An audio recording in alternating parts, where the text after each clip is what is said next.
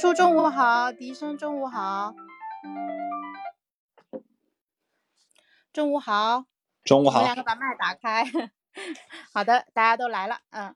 今天是二零二二年四月二十八号，现在是中午十二点钟，我们的死磕拖延症系列，呃，那个直播又正式开始了。那今天我们的话题是身在曹营心在汉。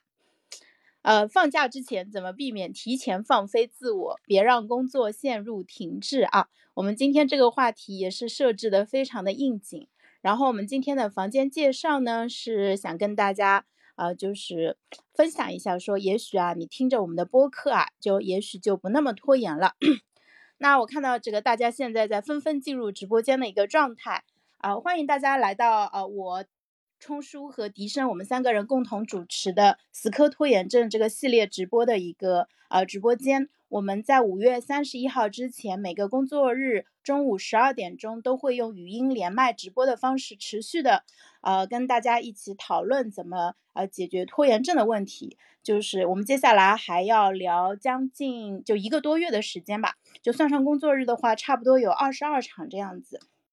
所以拖延症这个话题对于我来说是一个非常严重的老问题啊！我是一个长达数十年的拖延症患者，呃，不知道有多少朋友跟我一样，就是呃，因为拖延症导致导致自己的工作跟生活就是陷入了哎很多的问题吧。所以我，就是我自己发起这样一个项目，首先是希望我自己能够把拖延这个问题给解决了，然后同时呢，也希望能够说呃影响到更多的人。啊，关注拖延症，并且能够发生正向的改变。那这个是对于我们这个栏目的一个简单的一个介绍。呃，就是接下来我请那个笛声和冲叔简单的做一下自我介绍，好不好？啊，笛声你先来。嗯，好的。呃，大家中午好，我是笛声，我是一个充满好奇的知识探索者。我这个人呢，比较喜欢跨界，横跨多个行业，在设计行业。教培行业以及工程管理行业都打拼过，各种实践经验都比较丰富，希望能够跟大家分享一些接地气的故事跟方法。我的坐标呢是在江苏常州。好的，啊，谢谢笛声。呃，啊，那个接下来我们请冲叔来做一下自我介绍啊。啊，各位中午好。呃，我现在正在自己的书房，然后埋在 三千藏书的书堆里面。呃，每天呢我会。抽样速读一本难书，提取出关键的信息之后呢，写评论，然后发到豆瓣。我的能力特质呢，是能够拥有超远超普通人的一些信息获取的能力，能够在短时间之内就成为我所感兴趣领域的专家。全网的 ID 呢，要么就是我的实名，或者呢是万能的充数。希望在未来能够为你提供更多的一些深度的见解。谢谢。嗯。谢谢冲叔，呃，冲叔，呃，除了刚才他介绍的这些信息以外，他还是开智学堂信息分析课程的金牌教练啊。信息分析是开智这边的一个黄牌 课程，然后难度非常的大，但是他给大家带来的这个信息的价值的增量也特别特别的大，嗯，然后。我自己的话，我简单做一下自我介绍啊，我叫潇潇，我身上有两个非常突出的特点，一个是我特别喜欢社交，爱交朋友，然后最近发现说，哎，其实自己还蛮擅长交朋友的。那我们这样一个班子吧，叫笛声跟冲叔，我们这样的三个人的组合，其实也是我自己的社交能力的一个呃个产品啊，一个副产品。然后呃，另外我还有一个很大的一个特点，就是我是一个特别拖延的一个人，我是呃一个。开放性很高，然后那个又特别爱社交的一个人，所以我非常的外向、好奇，然后对很多事情都很感兴趣，这以至于就是我在自己这个主业的工作。和这个要履行的这个家庭责任上面就被占用了很多的精力，就是导致了我严重的拖延。所以为了解决我自己的拖延问题，我邀请冲叔和笛声跟和我一起来做了死磕拖延症这样一个项目啊。那这个项目它上面还有一个大的主题，是我希望把二零二二年变成一个非常重要的一年，让我自己整个人变得更加靠谱。因为我的大五人格测试的结果是。那个尽责性比较低的，虽然杨老师杨志平老师他说，哎，大五人格可能是要在十二年这个维度上才有可能发生改变的。你要在短期提升自己的尽责性，这个可能性是这个难度很大啊，可能性不大，不建议这样做。但是我还是希望能够说用一年的这种高强度的反思、跟分享、跟交流，就是一起来提升一下我自己的尽责性。如果大家想要消除拖延，想要提升自己的尽责性，让自己的工作跟生活变得更加顺利的话，欢迎大家关注我们这个栏目，呃，就是跟我们一一起走一段神奇的这一年的一个旅程。那关于直播呃主题的这个介绍，就简单给大家介绍到这里。然后今天我们跟大家分享的这个话题非常的应景，因为呃三十号我们就开始放五一长小长假了，这一次会放五天的时间，所以今天是星期四，明天星期五下班以后大家就开始放假了。那呃我不知道有没有人现在已经提前进入了放自我放飞的一个阶段，是不是工作就开始陷入了一个停滞的状态啊？如果有的话，大家可以双击我们的头像，这个呃点两下就有一个掌声可以表示一下赞同哦。哎，我今天。忘了挂链接了，我把我们那个这个金数据的问卷问卷给贴贴上。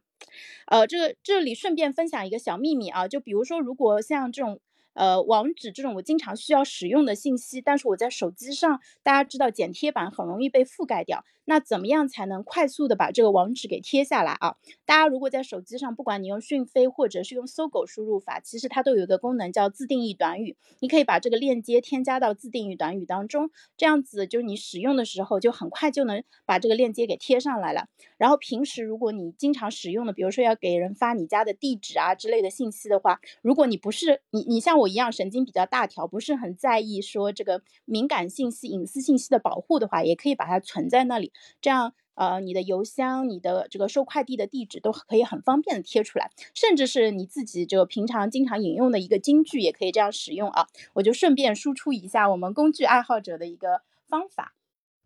那我刚才讲到的，呃呃，对这个呃问卷已经讲好了，然后接下来给大家讲一下直播间里面大家跟我们互动的方式是可以举手上麦，嗯，然后也可以就是双击我们的头像，就是呃增加一个。掌声，那这个掌声的话，我建议大家如果方便的话，可以把它用起来。就如果你听到冲叔或者笛声，啊，讲了一段就是跟你这边特别有共鸣或者对对你特别有感触的一段话，欢迎大家就是双击头像，然后给一个掌声啊。就是我就刚才就呃示范了一下，那嗯举手上麦的这个功能的话，我们在前面。呃，准备了大概三十到四十分钟的内容，等我们讲完以后，我会跟大家这边就开放十分钟的开放麦的时间，大家可以上麦分享一下。就不管你自己的一个亲身的体验，或者是说你听完我们的分享有什么呃共鸣，或者说想要回应我们的都可以啊。然后这个匿名问卷的话，大家可以现在点开来看一下，它会自动跳转到手机上的浏览器，不会影响我们这边的这个直播的连续性，所以大家可以放心的点开。我们把这个问卷。当成了一个公告板，就是在这个问卷里面有我们三个人的介绍，我们这个呃专栏的地址。就大家如果听到一半有其他的事情要呃离开的话，不要紧，待会儿可以在我们三个人的主页上找到死磕拖延症这个专栏，就是呃听完后面的内容。然后如果前面几天。呃，我们是从四月十五号开始做的。如果前面的内容你没有听到的话，也可以去找到回放啊。嗯，我觉得起码这个整套流程打通以后，就感觉还是很好的。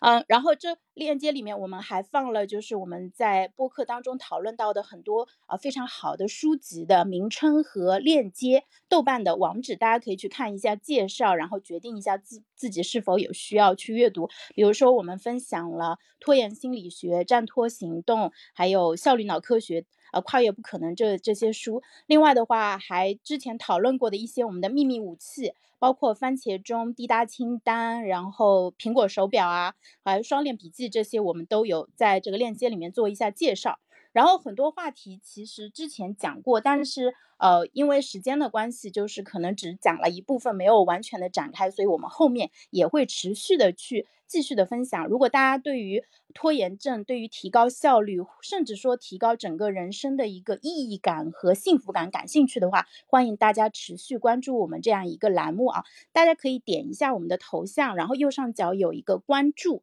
啊，你们可以点一下关注，强烈推荐大家关注一下我们，这样子我们后面开直播的时候，就是你们会收到通通知。呃，因为现在大家进来有可能是喜马这边就是给你们推了这个房间的 push 啊，但是如果你关注以后，就是你就不会被 miss 掉了，因为呃那个 push 的话，它有可能是随机的，可能不是所有人都能收到啊。但是如果你关注或者预约了我们后面的活动的话，就可以一直能够听到。那我们就正式开始呃这个节前这个第二天倒数第二天的一个直播活动吧，因为我知道很多人可能现在是真的有点无心上班啊。我记得在疫情之前，就是很多人在这个长假。就黄金周或者小长假的时候，都会安排外出旅游，所以呢，在工作前可能就是自动的就提前进入了放假的模式，所以工作效率就不是很高啊。那我就来随机采访一下在座的两位朋友，开个玩笑，我来采访一下笛声。呃，马上就要放假了，就是笛声，你现在心情怎么样？呃，说实在话，我还挺挺平静的，虽然。我们这边目前来说，并没有说风控什么的，但好像我对这个过节没有什么期待。呃，因为这个话，我感觉这个话听起来还是挺装的，我估计很多人想打我。呃，但是确实是，我觉得这种一旦面临这种假期比较长的这种节假日的话，就可能经常会觉得有序的这种生活工作会被打乱。当然，不单单说是时间上打乱，我更多是一种情绪上的干扰。因为就你知道那个马克吐温他说过一句很有意思的话，他说后天能做的事就别赶着明天做了。那我觉得很多人在节假日之前可能这种心情也是如此，就是说五一之后能干的事情，我也别急着这两天干了。呃，所以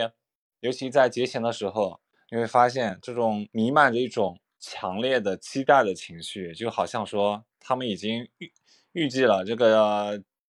假期将会过得极其精彩，就像我这边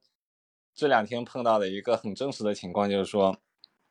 群里一波人已经在安排，呃，五一期间要出去露营了嘛。然后我看见看见他们在群里聊得热火朝天，然后包括说还甚至于做了表格，表格里面对于呃每个人的分工都写的特别详细，你要在什么时间点准备准备什么食材，然后包括说。呃，大人、小孩有多少人？小孩到时候谁来看护什么什么的，都写的清清楚楚。我当时只是觉得说，嗯，这种领导看见之后，应该还是会有点，会有说不上的一种感觉吧。因为表格在这种其他环节被竟然竟然被运用的如此之好，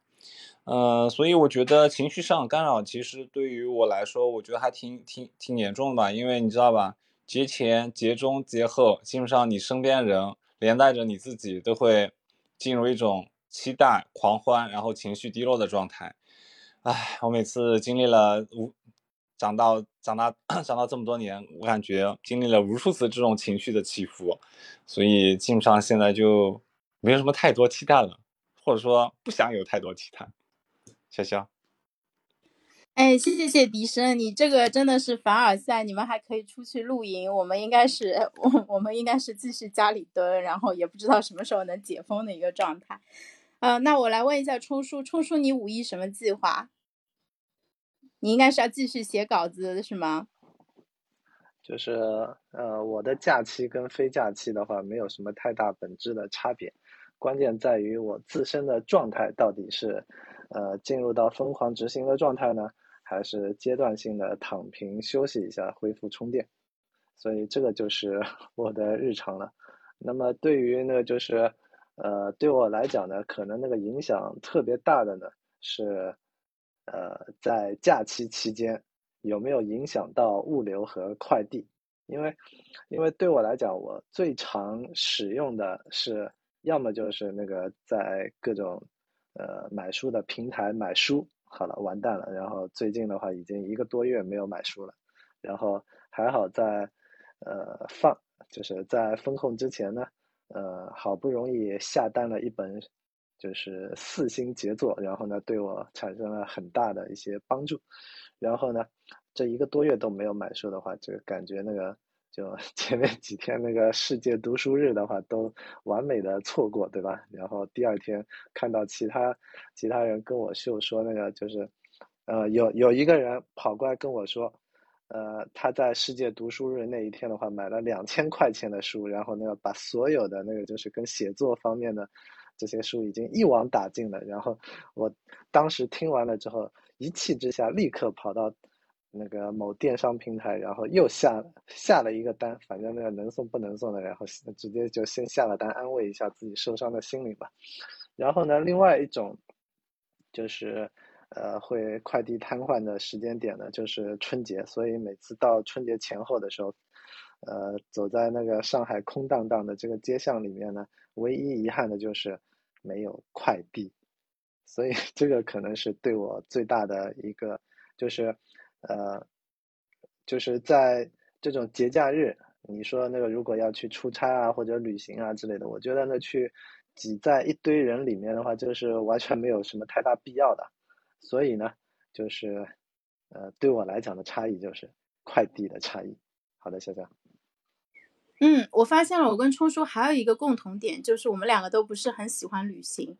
嗯，我我们家基本上这个一年到头旅行的支出是非常少的，所以我被关在家里面，我觉得不能出门溜达对我来说挺伤心的，但不能出门旅行对我来说没有什么巨大的伤害啊。然后你说到这个呃世界读书日买了几千块钱书的这位同学，这个实在太过分了，他还跑过来刺激你，唉。我来说那个现就如果大家发现最近我们两个人就是说因为关在家里被关太久了，有点呃就是出来很多奇思妙想的话，那真的是因为呃大家可能会发现说我们最近每天都在直播，会在疯狂的输出价值观，然后用微微的话来说，他说我们在非风控区的人朋友都跟不上你们创作的这个速度，事实正是如此。我自己在想啊，其实呃我我身边蛮多朋友是因为被关了蛮久的的。呃，最短的三一个月吧，然后最长的其实已经有四十五天左右那么久了。然后呃，就是大家其实情绪啊也会有点低落。然后这个朋友就很多一直不发朋友圈的人，最近都开始发朋友圈了，因为他觉得这样子才能让自己心情好一点。然后所以大家如果有在上海的朋友，或者说在其他城市被封控的朋友，强烈建议你们关心一下他们，给他们发点笑话，对吧？就有空的时候跟他们聊聊天，呃，这个对他们来说是一个很大的一个帮助。呃，然后我自己就我们接着来说拖延症这个话题啊，我现身说法一下，一个老拖延症患者放假前是怎么样的？就是我们会自动的进入低速运行的一个状态，能拖的事情呢，我就拖到节后再说；如果是节前一定要做的事情，那就勉勉强强的把它给做掉啊。像我们这样宜人性很高的事情，对吧？才不会在放假前催着别人干活，那不是？别人可能也已经开始放假了呀，我那我这个时候去催别人干活，我多不好意思啊，对吧？加上我自己也不想工作，所以我希望我老板不要听到这段话啊。呃，我这个只是为了现身说法，只是过去的我是这样子的，今天的我请你听完啊，我我我那个这个假期我准备不一样的过。然后呢，另外的话就是大家可能都听过一句话，叫做正经事明天办，对吧？那曾经这个历史上有一个国王吧，他说过非常有名的一句话，就是当时他们的宫殿里面在饮酒作乐，然后呢送进来一封非常紧急的信，结果他就没有看，把那封信放到边上去了。他叫正经事明天办，结果呢那封信是告诉他有人造反，结果那个国王就没没有活过那个晚上啊，这是拖延症一个非常惨痛的一个教训。然后说到这个例子的时候，我就想起来。呃，就是我前一段时间，因为我喜欢吴奇隆，我又把《步步惊心》找出来看了一下。那步，我就给大家剧透一下，我猜大家应该都看过。就《步步惊心》最后大结局是个大悲剧，就是呃，女主角就最后重病死了，然后呢，就是送了一快要死的时候送了一封信给吴奇隆，然后呢，结果那封信就被放在了边上，没有及时的得到处理，然后最后就没有见上一面。我觉得这个也算是拖延症的一个变相的一个非常严重的一个后果啊。然后第三点的话，就是说，如果有一些事情是节前一定要做完的事情，比如说，比如说，比如说，具体就不说了，对吧？呃，所以就是，如果是有一些事情，可能比如说我四月份就必须要做的，那不能把它拖到五月份的话，那有可能其他人都已经悠哉悠哉的在聊假期的安排，或者喝着咖啡，跟朋友、跟同事聊聊天，等下班的情况，结果我还在苦哈哈的赶工。我不知道有没有人有这种情况，反正这种事情在我身上也发生过好几次。呃，我自己一个具体的案例的话，因为我的生日一般是在清明节前的最后一个工作日，所以基本上那一天我都是在赶工中度过的，啊，也是我自己给自己挖下的一个非常巨大的一个坑啊。所以呢，这就是我，嗯，我们描述的这样一个现状啊，嗯。很多拖延的人，甚至说不是很拖延的人，可能在节前，大家都会出现那种工作率断崖，就工作效率断崖式下跌的这种情况。那所以呢，今天我们要发起一个挑战啊，为了帮助大家能够过一个无牵无挂、这个身心愉快的小长假，我想倡议大家利用剩下的一点五天工工作时间，帮助大家实施呃实施。实现两到五倍的效率提升。那我给大家讲一下两到五倍这个数字是怎么出来的啊？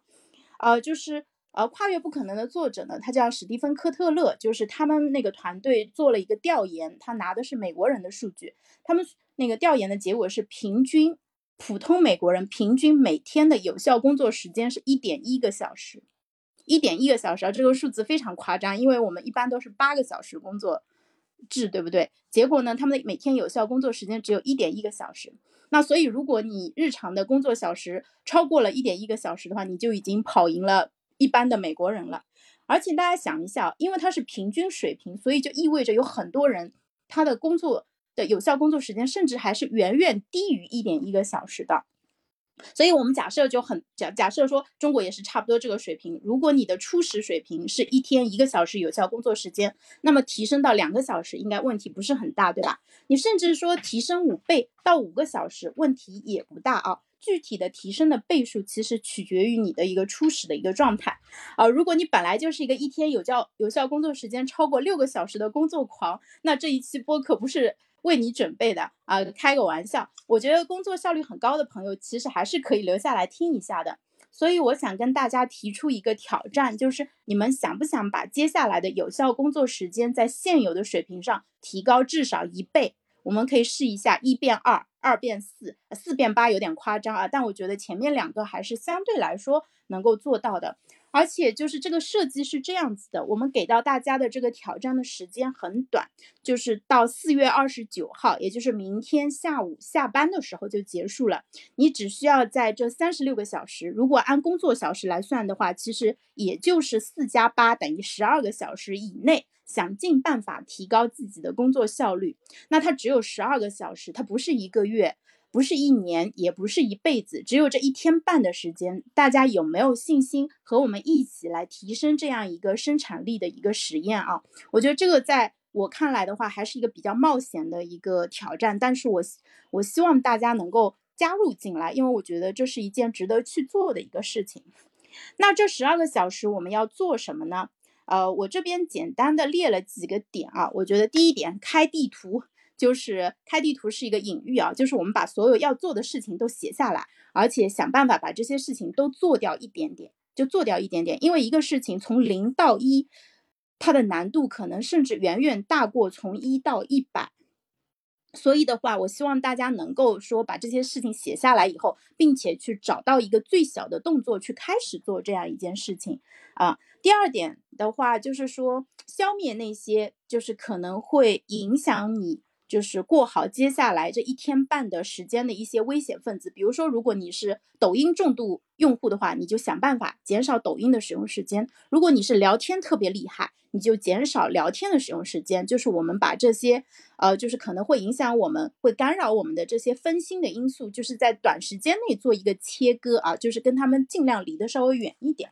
啊，所以这是我自己想出来的这样一个计划，所以我就强行邀请笛声跟冲叔一起参与到这个计划当中来。那我想问一下笛声，就是呃，因为你你现在已经被我默认要参加这个计划了嘛？那你准备做什么事情来提升接下来十二个小时的工作效率呢？呃。我呢是这么想的，就是刚刚潇潇前面提到说，可能过过节之前他都不太会去催同事。就刚刚那个，我特别想说一下，因为听了你这个，我突然觉得自己的宜人性可能也不是那么高吧。我一般都会在都会在节前去提醒同事，如果想让这个假期过得毫无顾虑，你应该把自己这几天的工作，就是工作日变得更充实，赶紧把工作做做完。好了，言归正传啊，呃，要接下来的十二小时提高效率的话，我可能会这么做吧。当然，其中有有个别方法，其实已经是在践行了。首先是会。呃，提高自己的专注度，拒绝分心吧。因为过节之前，整整个办公室基本上就是我当然说一般情境之下，就是不是像冲叔这样的独立呃知识工作者啊。就一般来说，过节之前，整个办公室它都弥漫着一股强烈的过节的气氛嘛。你就算我觉得你的自制力再强，你的意志力再再牛。那基本上你的注意力还是会被吸引掉一部分，我觉得这种快乐，而且这种即将过节的快乐，你知道吧，是属于很虚假的快乐，因为属是靠想象堆砌出来的。那为了对抗这种快乐呢，我会用一些更多的小的正向反馈来强化工作的意愿吧。也就是说，我可能完成一项任完成一项小任务，我可能就会。呃，内心就夸自己一下，然后就是对吧？有点这种精神胜利法，就是说，你看，啊，别人已经开始进入躺平状态了，你还在坚持完成可能不那么看起来不是非常重要的任务，但是让你完成了一些，对吧？然后再比如说吃点巧克力啊啊什么的，给一些小的正向的反馈。然后另外一点呢，就是说，我们一般来说都会为节假日列一个长长的清单。就是同样是一天二十四小时，那凭什么假期的二十四小时就值得得到我们更多的优待呢？所以一般节前我也会列一个清单，而且是比平常工作日更长的一个清单，因为基本上我只能降低自己期待值吧。虽然我列了这么多呃清单，但可能这个工作效率可能不会有平常那么高。那我列的更多，至少是会给自己一点点那个压力。然后，嗯，就就像是出就是践行冲叔那个工工作流的 SOP 嘛。那个同时为了保证自己不是流于形式啊，然后我一般会提前跟需要对接的人说好，就比如说我会跟他说，那我可能五一之前，呃，前两天我要做好什么什么，到时候会直接去跟你对接。呃，因为我觉得自己在工作中的尽责性还行，我提前把这个跟对方说好，就像是签署一个口头上的那种协议一样的。那我基本上只能到时候逼着自己去做了。我现在基本上想到是这两点，谢谢。哎，谢谢笛声，你刚才说的那个精神胜利法，我就想起你前几天说的，就是艾森豪威尔戒烟那个事情嘛。他戒烟了以后，就人家问他说：“你办公室里的其他人还抽烟，那你看到其他人抽烟，你心里会不会这个比较心痒痒嘛？”他说：“不会，我会有一种优越感。”所以你刚才说的那个，我就很能 get 到这个点，确实如此。如果大家都在这个放羊或者躺平的状态，这个时候你在那边拼命的输出的话，确实会给人一种很快乐的感觉啊！就大家不要觉得我们是变态，我觉得这个是一种真实的一种快乐。另外，你说的那个列一个比工作日更长的一个清单，我觉得这个方法也非常好，它是一个反向的思维。这这里我就想分享一下我之前前一段时间想到的一个菜园子隐喻。我觉得就是，呃，我不知道大家有没有在农村生活过，或者是去农村就是呃拜访过你们家的亲戚，就是很多人家里都会有一小块自留地，那这块地可能不是正儿八经的用来种水稻或者用这个。这经济作物什么的，可能就是一小块菜地，弄点韭菜呀、丝瓜呀、豆角啊之类的东西。那我觉得就是，呃，这些地里的东西呢，就是它品种很丰富。但是每一样东西都比较少，它其实就有点像我们做的一些工作。就如果你同时需要处理很多的事情，但每件事情它的工作量其实都不是特别大的话，那就有点像一个菜园子，它里面可能长了十几种菜啊。那我觉得自己就可以想象成自己是一个老老农民吧，每天早晚要扛着锄头到我的菜地里面去，嗯，那个给这个茄子除除草啊，然后那个浇点水呀。施点肥啊什么这样子的，这样子的话，就是我每个菜每个品种我都有照顾到它，并且我看着它们欣欣向荣的这样在那边生长，其实会给我一种比较就一种快乐的感觉吧。所以我觉得就是。可能有时候我们呃工作效率不高，或者说出现拖延，可能也是我们在一件事情上卡住了。比如说我在茄子上面卡住了，但是这样子我就没有去照顾我的韭菜跟丝瓜了，结果这两个东西可能就因为缺水死掉了。我觉得这样子就很得不偿失啊。所以大家可能要有一种鸟瞰的意识，就是我是一个菜园子的主人，然后我要确保所有的。这个在我管辖之下的所有的事情，所有的这些植物都能够得到比较好的一个照料，呃，所以我把这个菜园子隐喻分享给到大家，我自己还是很喜欢的啊，希望对你们也有启发。好，那那个另外你说的那个就是跟对接的人说好，我节前要完成什么事情，这其实是利用一个公开的一个承诺来帮助自己去提升那个尽责性和那个工作效率，我觉得这是一个很很好的一个方法，我也应该要试一下这个方法。那我们接下来来问一下冲叔吧，因为冲叔这两天好疯狂，他最近五点多就起床了，然后这个每天工作效率特别高，我觉得他的效率已经很高了。我想问一下冲叔，你最近还有提升的空间吗？就是最近我发生的一个比较大的变化的话，是在于，呃，首先第一个呢，很清晰的感受到了一个呃即将越来越近的一个 deadline。所以呢，我的行动力自然而然会增加，这个是毫无疑问的事情。然后第二个呢，是呃，经过了风控一段时间的这个生活作息啊，这种常态化的这种紊乱之后呢，我现在已经很清晰的把自己接下来的呃每天的一个时间块已经梳理出来了。然后甚至我已经在某些极小的范围之内已经给呃很多人看过。我这个版本的这个调整的方法，那么这个这个可能后面的话需要一到两期的节目才能够完全的说清楚。那么，呃，我现在呢已经用时间块的方法和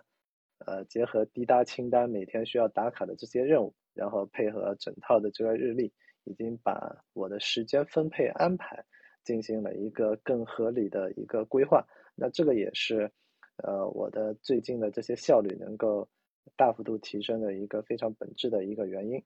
然后呢，呃，我觉得再接下来我需要去进一步提升的，呃，已经是因为因为我已经是，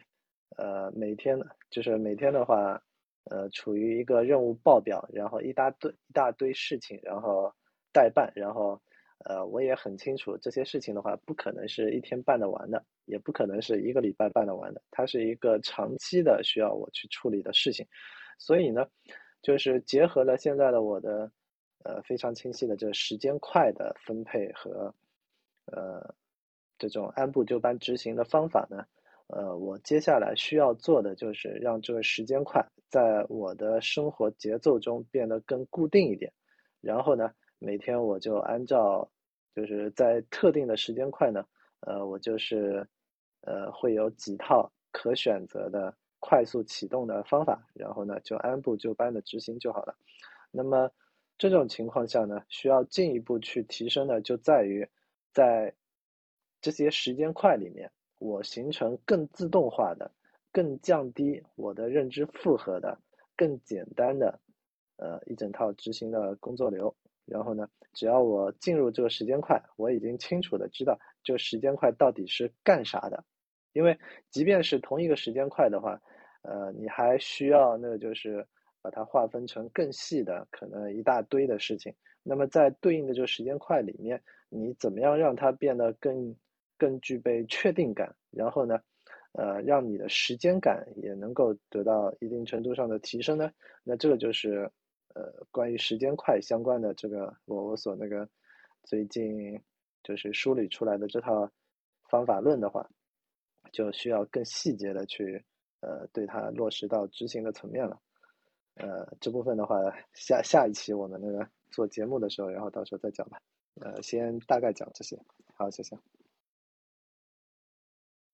好的，谢谢冲叔。呃。对，我觉得就是冲叔，你负责把流程给研究出来，我们在后面默默的抄作业就可以了。嗯，这个也是我给这个直播间的朋友啊，如果你听到，就是如果你身边有一个效率很高的朋友，然后你可以向他请教一下，然后呃，就是我相信他有很多很好的做法可以分享到给你。如果你觉得我们讲的内容对你有帮助的话，你也可以想一下，说有哪些点是你这边马上就能够用起来的。比如说今天我这边发起的这个，在剩下来的一天半的时间，把自己的效率提升两到五倍这个方法的话，也是第一次做这样的尝试啊。但是我希望大家能够在一个这种比较安全的场域里面去做这样的个尝试，因为有可能本来就不管是你自己，或者说你所处的这个职场的文化，可能都默认说这一天半。大家就没有什么产出了，这就很多事情就无意以后再开展啊，这个应该也是比较正常的一种情况，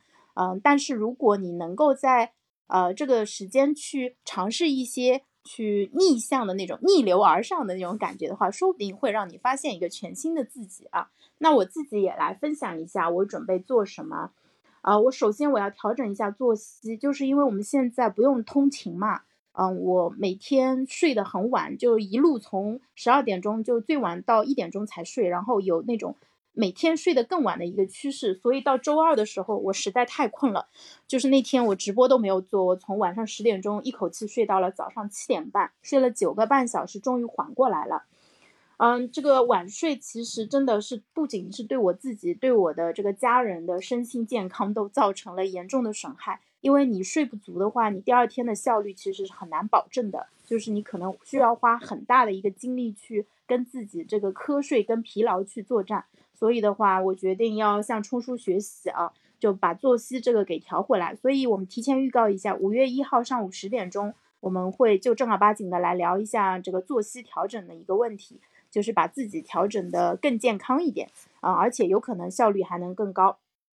那。除了调整作息以外，第二点就是说我要保证规律的运动啊。我最近在 Keep 上面找到了一个十分钟的一个尊巴的一个课程，我觉得这个难度、强度还有这个趣味度刚都刚刚好，属于是我能坚持的呃一个水平吧。所以的话，我现在是上午跟下午各一次，作为就是工作中间的一个休息。因为我们在家办公其实是特别缺乏运动的。如果在直播间里面有朋友也是在家办公的话，我强烈建议大家也在上午大概十点半、下午三点钟左右的时候增加一下活动啊。这个活动对于我们保持身心健康是非常有好处的。然后，嗯，另外我晚上还会再安排一次，我跟大家讲一下一鸭多吃的方法。我现在每天跳广场，就跳那个呃，这个叫尊巴，这个你可以认为是一种欧那个南美的广场舞吧。就跳这个舞蹈的时候，我会跟我奶奶连麦，呃，就是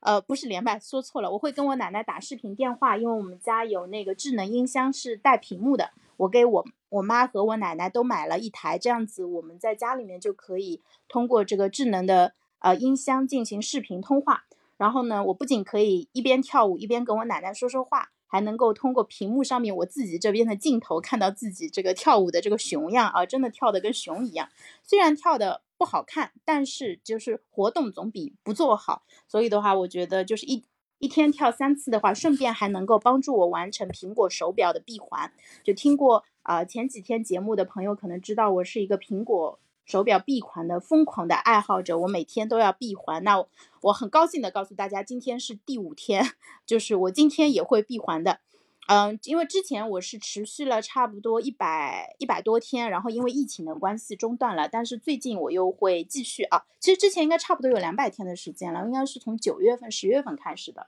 所以中间停掉了有点可惜。但是这个我们看未来吧，接下来我不会再停了。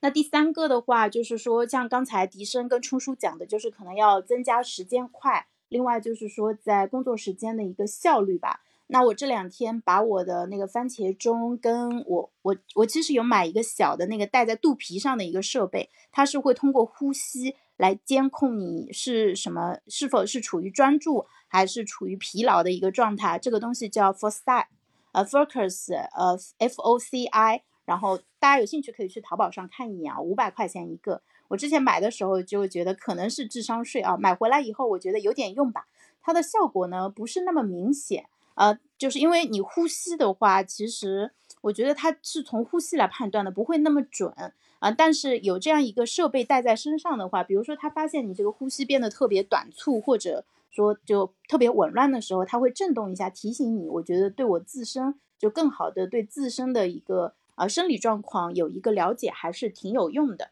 嗯，然后另外的话就是大家如果用嗯苹果电脑或者用 Windows 电脑，其实也有一些可以在后台监控软件使用情况的工具啊，比如说 Windows 电脑上。的那个软件叫有有一个软件叫 Manic Time 是免费的，还蛮好的，大家可以去下载一下。然后苹果电脑，我昨天还问冲叔，冲叔说你用苹果吗？我说我虽然不用，但我可以知道一下。我帮大家问了一下，那个软件名字叫 Timing，嗯，就 Timing，所以大家有兴趣的话可以装一下。啊，但是工具只是辅助啊，真正重要的是我们到底要做什么事情。那我接下来这一天半的时间，我会因为我我的工作是做财务嘛。我这一天半的时间会尽可能把四月份关账的，我现在能做的都做掉，叫应收尽收，应做尽做，对吧？啊，用这样一个态度来做。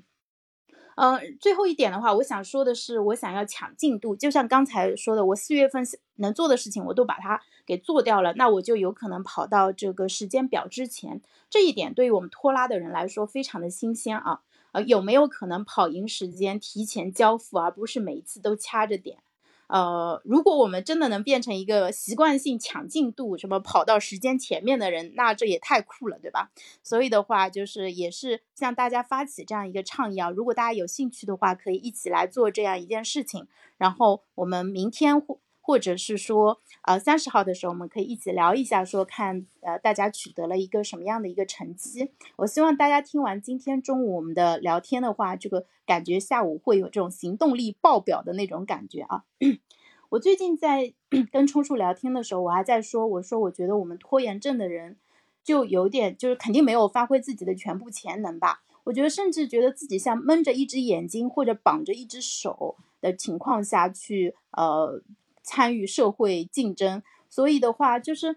真的，我不知道大家有没有这样的感觉，但我真的觉得自己就是这样子，就是好像自己把自己的手跟脚绑了起来，然后呢，你就是，嗯，这个生活已经很不容易了，你还要给自己创造这么多的一个困难啊，所以的话，也是希望说，此刻拖延症能够帮到越来越多的朋友，能够解开加在自己身上这些不必要的一个枷锁，然后让我们能够更好的去发挥自己的天赋。去这个追寻自己的一个人生梦想吧。嗯，冲叔现在是在写书，我觉得写书这个事情是非常了不起的一个事情，因为它不仅是对冲叔过往十几年的一个经验、智慧和他这个学习能力跟输出能力的一个证明啊。另外的话，这个出书这个事情，它其实也是有有很大的一个社会价值的一个事情，因为它可以帮助更多的人。就是因为如果这个好的东西，它只是停留在你的大脑里面，那别人是没有办法知道的。哪怕你他把你的脑汁榨干，其实也是不能从里面把那个完整的思想给拿走、给用起来的。但是如果我们把它变成一本书的话，就啊可以帮到更多的人。嗯，我觉得这是为什么古往今来有那么多人要去写作、要去出书的一个原因。那笛声呢？笛声最近他在做一件很重要的事情，就是我之所以邀请笛声加入我们这个栏目，也是因为。嗯，我发现他想做播客，嗯，但是他想做的播客不是我们这种我这个水平的播客哈，我这个就比较随意，然后这个轻度准备，大家听起来比较轻松，我们聊起来也比较轻松。但是笛声是这种很专业、很科班的那种方式在研究，他他研究了这个国外很多优秀的博客的一个范例，就是我觉得。等笛声把这一套全部打通以后，他拿出来的这个作品会让呃世界为之一惊啊啊！但是我这个做法也是有价值的，因为我邀请笛声来做这个事情，就是帮助他呃，就是走完了从零到一这一个过程吧。就是他可能会用一个比较低成本的一个方式，就尽快的先拿出一个自己的作品来。这个作品虽然不完美，但我相信他还是能够帮到呃不少的人。就所以的话。就是也希望大家能够说，在自己的工作生活之余，就是在那些我们可能嗯不是很感兴趣或者提不起劲的东西之外吧，能找到一些说有什么东西是你想要做的，你想要跟你的朋友、家人跟这个社会去分享的。我觉得每个人其实都有啊这样一些，就是让你能够眼就两眼放光的一些东西，你很想要讲给这个世界听。呃，我记得其实，因为我是大概初中的时候开始上网的，就是我不知道大家记不记得以前这个网络是什么样子的。以前不是只有什么大 V 才发言的，就普通人只负责转发或者围观。其实以前不是这样子，以前大家在网上会非常热烈、热烈的去交谈、去分享。呃，就是可能互联网这十几年的时间，慢慢的把我们从一个分享者、连接者变成了一个消费者。就是大家可能会消费很多的内容，但是就是很少的去创作。呃，我觉得这个其实我们可以好好的去想一下这个问题。就是呃，因为杨其实是杨志平老师最早鼓励他所有的学员说，学习是最不重要的事情。他说，真正重要的是作品。那每个人都应该拿出自己的作品。那这个观念其实是有点反常识的，就是很多人可能会觉得。哎，我就是一个普通人，我也我学都没有学好，我有什么作品能够拿出来呢？啊，但是我自己接受这个观念也花了一段时间，就花了差不多一年的时间。但是老杨真的是对的，因为他自己是一个有很多作品的人，他深刻的知道这个作品对我们到底意味着什么。就是当我们用拿出作品的一个。思路去，嗯，跟这个社会进行价值交换的，就我们可能会就不会只是想着说，哎，我的压力，或者说我有多么的不情愿做这个事情，而是会能够更好的去激发出自己的潜能，就是看到自己身上的一个无限的一个可能性啊。好，那接下来我想邀请，呃，在直播间的朋友们跟我们分享一下，有没有朋友想上麦，就是分享一下你们的感受。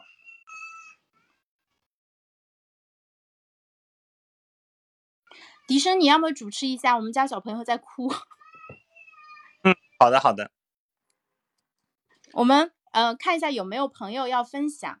呃，他现在好像可能还会再哭一会儿。有没有朋友要分享？因为大家可能稍微有点紧张啊，可能也不是很习惯在这样一个环境下面。我们看一下，呃，有没有人要分享？如果没有的话，我给大家看讲一下金数据后台的这个数据吧。就是我们呃现在收集到了四十多份的问卷，然后。有超过一半的朋友表示说，他们的拖延程度是重度拖延，然后想要改掉拖延，呃的风格的人高达百分之六十三啊，所以你不是一个人，其实绝大多数人都是特别非常想要改变拖延。那呃，拖延症带给你最大的烦恼是我发现就是真的有百分之六十三的朋友说我很难开始做一件事情，另外就是。呃，可能是因为我们很难开始做，所以一直拖嘛，以至于到最后就没有足够的时间去做事情，以至于结果不理想。选择这个选项的朋友也是超过了一半，还有一半的朋友就会说经常会错过截止日期。我懂这种感觉，我都懂。然后也有百分之三十五的朋友会说觉得不喜欢自己，觉得自己不靠谱。那意识到自己有拖延已经有很久，有多久了？其实。绝大部分的朋友都是三年以上，嗯，这个零到一年的朋友很少，只有几个人。很多人都是发现自己有拖延的问题，已经有呃三五年或者超过十年的，嗯，但是在过去的，呃，这这这么长的一个阶段，就是我们的拖延症是否有好转呢？有百分之七十的朋友表示没有变化，那大家运气还是不错的，至少没有恶化啊。嗯，然后大家尝试了哪些方法去应对拖延？有很多的朋友就是把 To Do List 啊，或者时间管理、时间记录这些管理工具给用上了。然后也有嗯，百分之三十五的朋友去呃增加很多关于拖延的知识，看书啊，这个上网查资料或者听播客等等。嗯，然后。那那还有一个问题，我是问大家是说，如果你觉得和别人交流拖延症是否有助于你改善拖延情况，有一半的朋友是觉得有帮助的，呃，有百分之四十的朋友说我不知道，因为这个问题可能之前没有想过啊。那你觉得下述哪些选项可以帮助你更好的去应对拖延症？就是有百分之六十二的朋友说，增加对拖延症的科学认知，呃，可以帮助他们更好的去应对拖延。那这一点的话，我给大家打个包票啊，冲叔说他已经把拖延这个问题想得非常的清楚了。所以的话，就是呃，接下来我们会持续的请冲叔去从更科学、更底层的一个角度去分享关于拖延的这一个知识。另外还有哦，有百分之六十七的朋友说更多的关于拖延症的鲜活和案例和成功经验。那这个对我们来说也是个很大的启发。我们也希望大家能够把你们这边的一个成功的案例啊分享给到我们，这样子我们可以呃介绍给更多的人。因为有可能你现在自己上麦来讲的话，可能会觉得有点不好意思啊。但是如果你呃愿意的话，你可以告诉我，然后我来把你的故事讲给啊其他人听。然后我自己也会想办法活成榜样，嗯，去啊，这个在自己身上去做很多的实验。然后如果这个实验方法有效的话，我会就分享给大家。我昨天中午直播的时候跟大家说，我昨天有个截止任务是下班前要交。然后我自己把截止日期提前到了下午四点钟。我告诉大家，就是我最后在三点五十分的时候把这个呃任务给完成了，把邮件给发出去了。我自己就特别特别开心，我觉得自己就是不仅提前十分钟完成了自己设定的一个目标，而且相比老板设定的时间还提前了呃一小时四十分钟。那我讲给我朋友听，我朋友就会觉得很好，有点好笑嘛。他因为他是不拖延的人，他觉得就这么一个小事情，你这个这么开心，我说是很开心。因为它对我来说是一个很重要的一个开始，呃，我会不断的积累自己在这条路上的成功经验，哪怕在别人看来，嗯，可能是很微小的，但是我相信，呃，我们要做长期有耐心的人啊，就只要我在每一件事情上都能有进步的话，那一年下来，我肯定会成为就是比现在要好更多，我自己也更喜欢的一个人，也欢迎大家一起跟我来做这样一个尝试。啊，还有百分之四十的朋友说，哎，一个温暖有安全感的社区能够帮助啊我们更好的去那个应对拖延症。那这个社区的话，因为现在喜马这边其实是没有很好的就跟大家互动的方式，大家真正做到了用完即走啊，就是可能听完直播以后，可能下一场如果你没有被推送到，也不一定会进来。所以我还是强烈。呼那个那个呼吁一下大家，就是关注一下我们三位啊，这样子的话，就是啊，因为现在在我们的主页里面，你进到我们的那个喜马主页里面，都可以看到下一场的预告啊，然后大家就可以那个看到，呃，就是可以点预约，然后在中午就是中午十二点钟的时候都可以进来，给大家讲一下我们的直播的一个安排。我们中午就是工作日中午是十二点钟，为什么放在这个时间啊？我想做你们的下饭菜。其实主要的原因是因为十二点到一点之间是我们午休的时间，呃，就是在这个时间做直播的话，不会影响工作。啊，相对来说是比较自由可控的时间。然后周末的时候，就是这个五一小长假五天时间，我们也安排了五场直播，是放在上午十点钟。因为上午十点钟这个时间，可能大家如果睡一个懒觉也能够起来啊。希望大到时候能够在直播间见到大家。然后，嗯，等到这个假期结束以后，我们还是会恢复工作日十二点钟，然后周末十点钟这样的一个直播的一个频率吧。呃，好，还有什么要跟大家介绍的哦？因为直播间里面现在其实还有一百多位朋友，我想，但是我们看到的头像可能就只有大概五十个人左右。我还问了一下客服，他是这样说的：我专门讲给那些没有显示出名字的朋友，就有因为有很多人注册了喜马以后，他没有改头像，也没有呃改昵称，所以你们的昵称可能就是听友什么什么什么后面一串数字。呃，然后头像也是默认的头像，所以他们在做产品设计的时候就默认不显示呃这些朋友。大家如果方便的话，可以考虑改一下名字或者改一下头像，这样子你们的名就是你们的头像也会在直播间里面出现。我是这么觉得吧，就是如果我使用一个产品的话，我还是希望说在这个产品当中能够有所得。那这个有所得的话，不仅仅是说我学到了一些知识。呃，或者说收获了一些感动。其实，如果在这个直播间有机会能交到朋友，也是一个不错的一个想法。那一个更加有辨识度的一个头像和昵称，其实是啊，帮助别人这个。记住你一个非常重要的一个记忆线索啊，